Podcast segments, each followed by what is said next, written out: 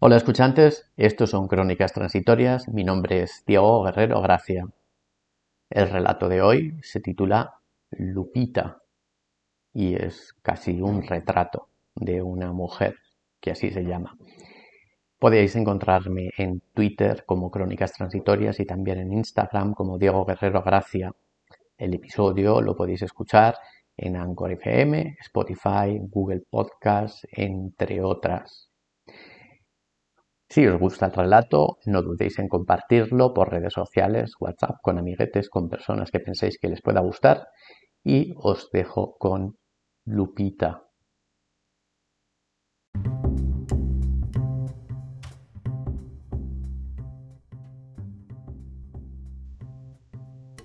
Ver, mirar, observar, lupa, lupe, lupita, Guadalupe, lupita.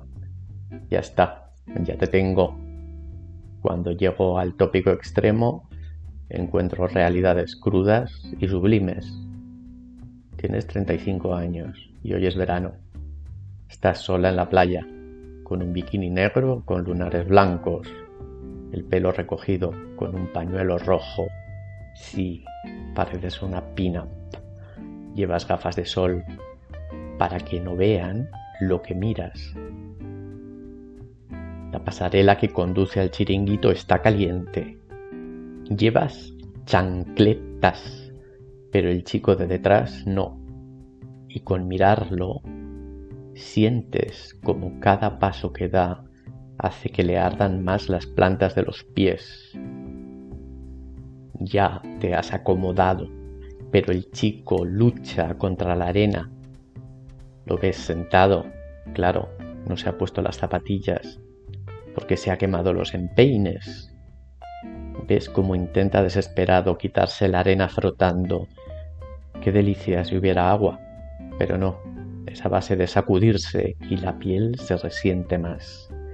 Y cuando parece que están limpios, les da crema y es como si pasara una lija por la piel fina amoratada. Si hubiera sido mi novio, le hubiera dicho que se pusiera crema, pero da igual, no me hace nadie ni caso. Por eso estoy sola y silenciosa. Y más que voy a estar. Me lo veo venir. Ya le dije a Mariola, oye, ¿no crees que bebes demasiado? ¿Yo? Con cinco copas de cerveza vacías delante. ¿Qué va? Mira, tía, ¿Qué es lo que mejor hace Lupita? Mirar, observar. Eres muy pesada. A la playa te vas tú sola. Conclusión de este último episodio, que puedo ver, mirar, observar y debo callar. Pero cuanto menos digo, más se agudizan mis ojos. A un lado, la señora madre coge medio limón para exprimirlo sobre la ración de calamares. Primero el tacto de la piel de la mano contra la del cítrico y luego aprieta lentamente para repartir bien el jugo por todo el plato. Van cayendo las gotas al romperse fibra a fibra, pequeños estallidos ácidos, babeantes y para rematar un buen tenedorazo en el centro y hace rosca. Se rasca la palma de la mano tras terminar y le echa un trago a la sangría antes de pinchar un calamar para probar si su actitud cítrica ha dado el fruto deseado del fruto poco apetecible. El niño de ocho años coge el medio limón exprimido y lo besa apasionadamente, como cuando se besaba. Careto de puaj y un Hijo, pero, pero, qué desustanciado eres, qué asco. ¿Qué necesidad tengo yo de observar esto con tanto detalle? Ver para creer, qué mentira, si lo que nos enseñan no es verdad.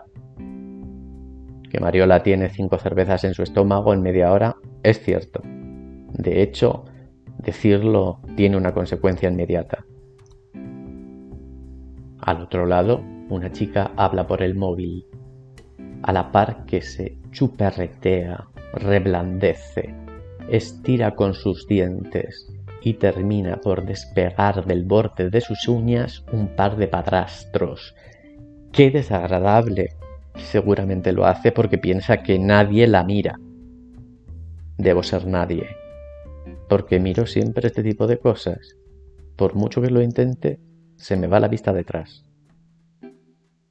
No lo hagas, le diría. Te estoy viendo.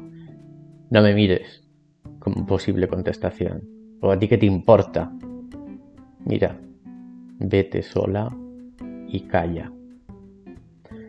Lupita termina por mirar al mar, el mismo que en el episodio anterior era Pérez en calma. Recuerda a su abuela. Cierra los ojos y abre la boca. Y era maravilloso.